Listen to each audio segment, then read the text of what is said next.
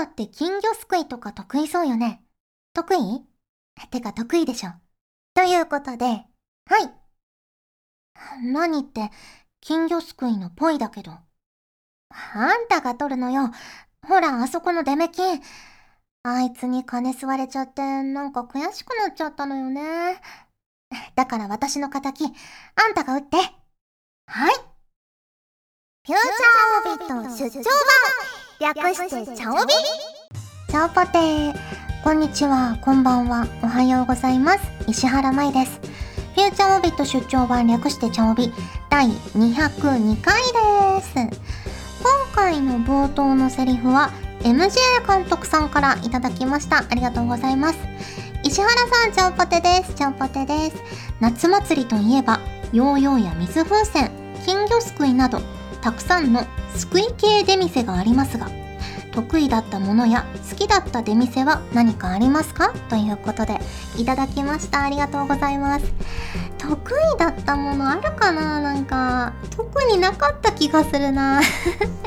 金魚すくいとかはやってでまあ1匹とかすくえてで店のおじさんがおまけしてくれて2匹とかになってで妹と合わせて4匹ぐらいになってそれを家で買ってめっちゃでっかくなったみたいな。記憶はあるんですけどそんなにね得意だったものないかも。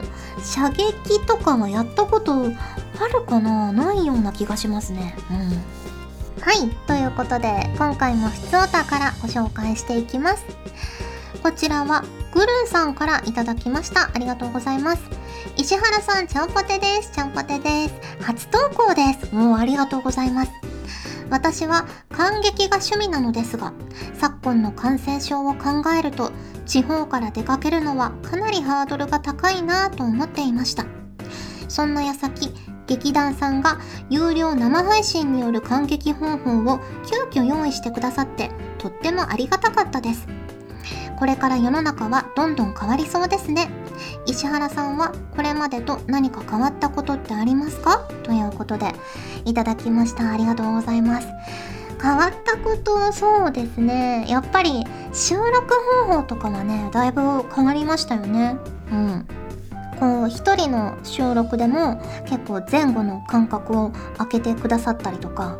でその間にかなり除菌みたいな 除菌とか殺菌とかしてくださったりとかあとねスタジオ入ったら絶対アルコール消毒したりとかあと検温したりとかするところもあるしあのみんなでね収録するってなってもこうブースの中で マイクとマイクの間にこう透明のビニールがね立ってたりとかねいろいろありますよね。スタジオによって違うんですけどそう。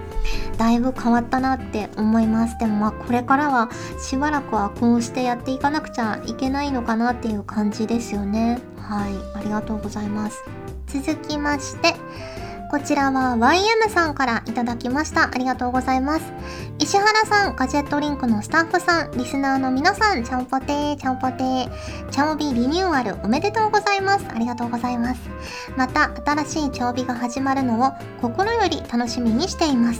さて、石原さんは今後ちゃおびでしてみたいことはありますか？自分はちゃおびグッズがあったら嬉しいです。それでは次回も楽しみにしています。ということで、いただきました。ありがとうございます。ねえグッズいいですよね。作りたいんですけどね。アクキーとか？あの、じゃがいもくんとか、メイクインちゃんとか、北あかりちゃんとか、ねえ作ってみたいなと思っています。うん。なかなかね、それをこう渡すイベントってなると難しいかなって思うんですけど、まあね、グッズだけなら通販とか あの、プレゼントとかもできるかもしれないんで、ちょっとね、また考えてみようと思います。はい、ありがとうございます。続きまして、こちらはダイダイさんからいただきました。ありがとうございます。まいさん、ちゃんぽてー、ちゃんぽてー。先日、まいたけチャンネルでお話ししてたザ・ヘッド。私も最近見てます。このメールを作成してる時は、まだ2話までしか見てませんが、めっちゃ怖いっすね。てんてんてん。こういうの好きなんです？こりゃ多少のホラゲーでも冷静なの納得です。かっこ汗。ちなみに今まで一番怖かった映画は何ですか？ということでいただきました。ありがとうございます。ヘッド怖いですかね？あんま怖いっていう感じはなかったかも。ちょっとびっくりしたりはあったけど、うん。やっぱ好きなんですよね。ああいうサスペンスみたいなやつ好き。で、あのね、あの、チャオビでも言ったことありますけど、あなたの番ですとかも好きだったし、ね、ザ・ヘッドも好きだし、今度ね、始まる予定の、もしかしたらあのコロナの影響でね、ちょっと延期かもしれないんですけど、始まる、始まってるであろう あの、私たちはどうかしているっていうのも楽しみにしてるので、ねまあそういうちょっと、ちょっとグロテスクなところもあるけど、すごいこう考える余地があるドラマとか映画とか好きですね。うん。で、一番怖かった映画、なんだろうな、一番で難しいんですけど、ほのぐらい水の底から好きなんですよね。結構好きです ホラーはね、日本のやつの方が怖いなーって思うことが多いかな。外国のやつはびっくりする。ドキーってする。けど、なんかドキっていう怖さじゃなくて怖かったのはエスターかなって思います。ぜひね、まあどっちも結構有名な作品ですけど、まだ見てないという方は見て、ちょっとヒヤッと 夏にしていただけるといいんじゃないかなと思います。はい。ということで、ふつおたをご紹介しました。今回もホクホクっとお送りします。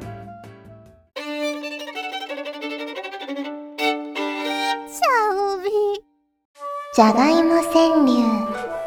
このコーナーは、リスナーの皆様からいいた、じゃがいもにまつわる川柳をご紹介するコーナーです。あなたが川柳だと思ったら、誰が何と言っても川柳です。こちらは藤ぽよさんからいただきました。ありがとうございます。続く雨、買い支えたい、芋業界。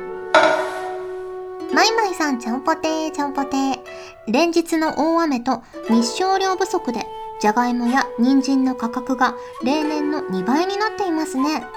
雨で敵化や病気対策が進まないとのことらしく、一刻も早い梅雨明けが待たれます。頑張ってくれているじゃがいも農家の方々のためにも、今、買い支えたいと思います。ということで、いただきました。ありがとうございます。ね、梅雨めちゃくちゃ長かったですもんね。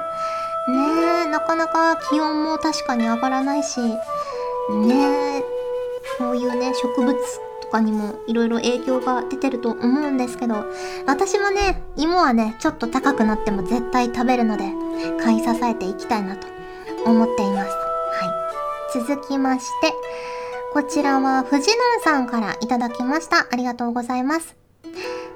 朝起きて、昨日のポテチ、食べている。石原さんちゃんぽてちゃんぽて。先日、寝る前にポテチを食べ、残った分を翌日の朝に食べたことがありました。これで痩せようなんて美味しすぎる話ですよね。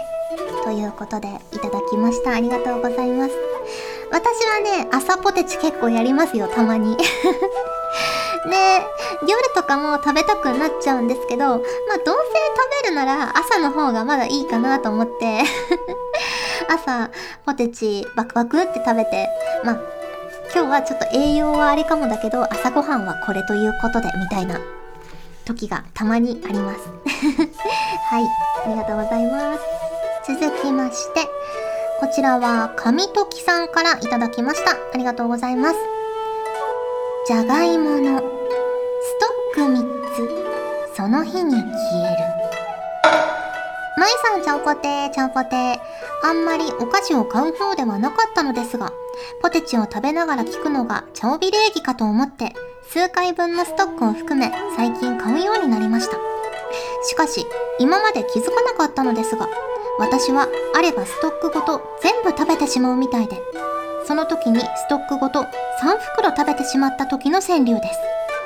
どうやら1回で食べきれる量だと食べてしまうようなので、今は10袋ほど積み上げて食べると油でダメージを受ける危機感を持たせることで解決しました。ということで、いただきました。ありがとうございます。私も、あれば結構食べちゃうんですけど、でも言っても一袋が限度かなっていう感じなので、3袋ってすごいですね。ね、今までの人生でも2袋ぐらいが最高かもしれない。一気に食べたのは。うん。3袋はさすがにちょっと胃にもたれそうですね。うん。ただね、気持ちはわかります。あるとね、あるだけ食べちゃうし、ずっと気になっちゃうんですよね。あ、あれいつ食べようかな？今食べようかな？明日の朝食べようかな？いつ食べようかなって思っちゃうので、ね、まあその日に食べる分だけできるだけ買うようにしてます。ね、でも常にね、3袋になったら食べちゃうから、ずっと買い足していかないといけないですね。大変。はい、ありがとうございます。続きまして、こちらは MLW さんからいただきました。ありがとうございます。そのポテチ、使うじゃがいも、初掘りだ。石原さん、ちゃんぽてー、ちゃんぽてー。ポテトチップスでおなじみのカルビーが2020年に収穫された北海道の初掘りじゃがいもを使用したポテチを販売するというニュースを先日拝見しました。限定3万2000袋で何か特別な商品が出るというよりはごくごく普通の薄塩味などで裏面に初掘りの表記があるものがそれなんだとか。一種の宝探しのようにも思えますが、初掘りだと味わいが違うのか、ものすごく美味しいのかなど、ちょっと気になっています。石原さんもぜひ探してみてください。ということで、いただきました。ありがとうございます。へえ、そんなのあるんですね。初掘りじゃがいも。ほう、初掘りってどういうことなんでしょうね。その畑で初めて取れたってことかなそれとも、こう、新じゃがの一番新じゃがみたいなことなんですかね いや、なんかどっちにしても一回食べて味の違いがあるのか、まあ、ないと思うんですけど 同じパッケージだし、ないとは思うんですけど、もしかしたら違うかもしれないし、そのパッケージをね、見てみたいですよね。初掘りみたいな。ねえ、ちょっと気になりますね。今度からちゃちゃんとこう裏面を見てから買おうかなと思います。はい、ありがとうございます。続きまして、こちらはのりひこさんからいただきました。ありがとうございます。レンジでチン。ポテサラぬくぬく。オーマイガーまいさん、ちゃんぽてー、ちゃんぽてー。私はお弁当についてくるポテサラが温かいのは嫌なので、自分でチンするときは必ず外に出すのですが、たまに忘れてしまい、オーマイガーとなります。まいさんは温まったポテサラってどうですか？巷でポテサラおじさんが話題だったので、今回はポテサラをフューチャーしてみました。ということで、いただきました。ありがとうございます。ね、意外にいけますね。というのも、結構作りたてのポテサラって、まあ、粗熱は取ってからマヨネーズとか入れるんですけど、にしても、ちょっとうっすらあったかかったりするじゃないですか。その作りたてって。それもね、結構好きなので、温まっててもそんなに嫌じゃないかも。うん。ただまあ、どうせなら、冷たい方がいいかな、お弁当とかなら。冷たくなると、こう味がしっかりわかるからまた美味しいですよね。うん。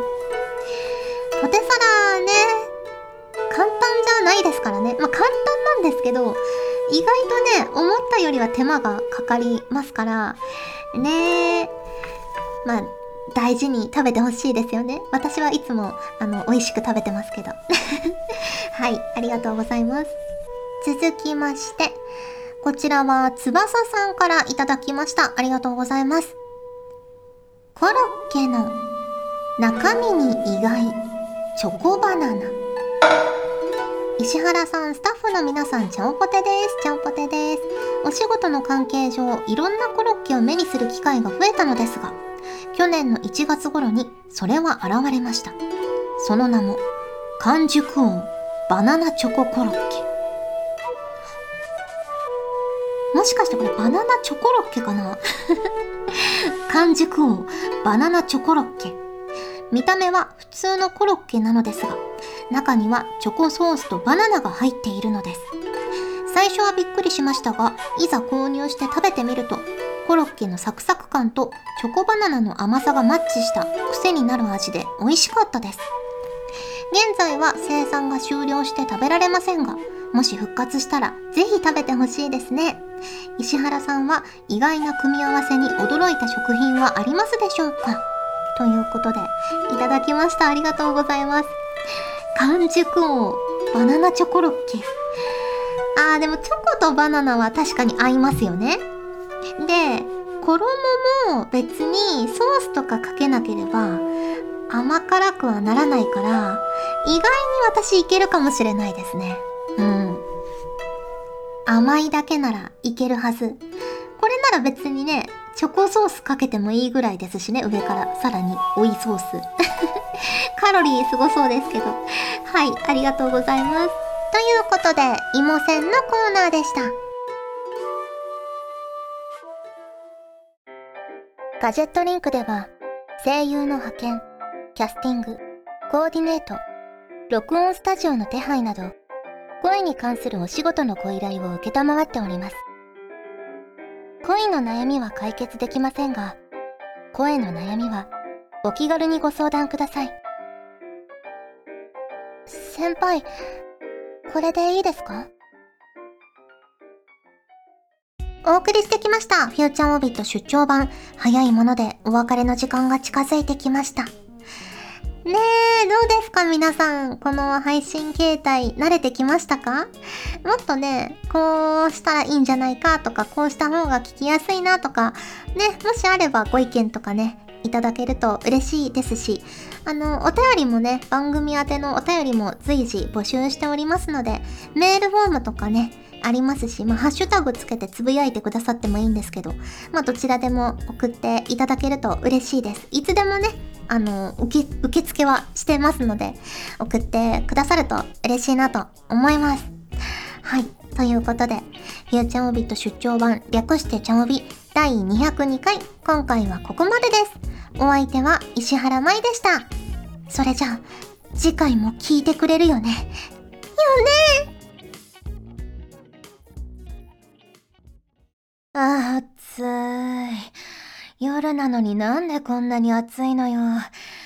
こんな日はエアコンをガンガンにつけて寝るのに限る。みんなはエアコンをつけっぱなしで寝ちゃダメだぞ。お姉さんとの約束よ。この番組はガジェットリンクの提供でお送りしました。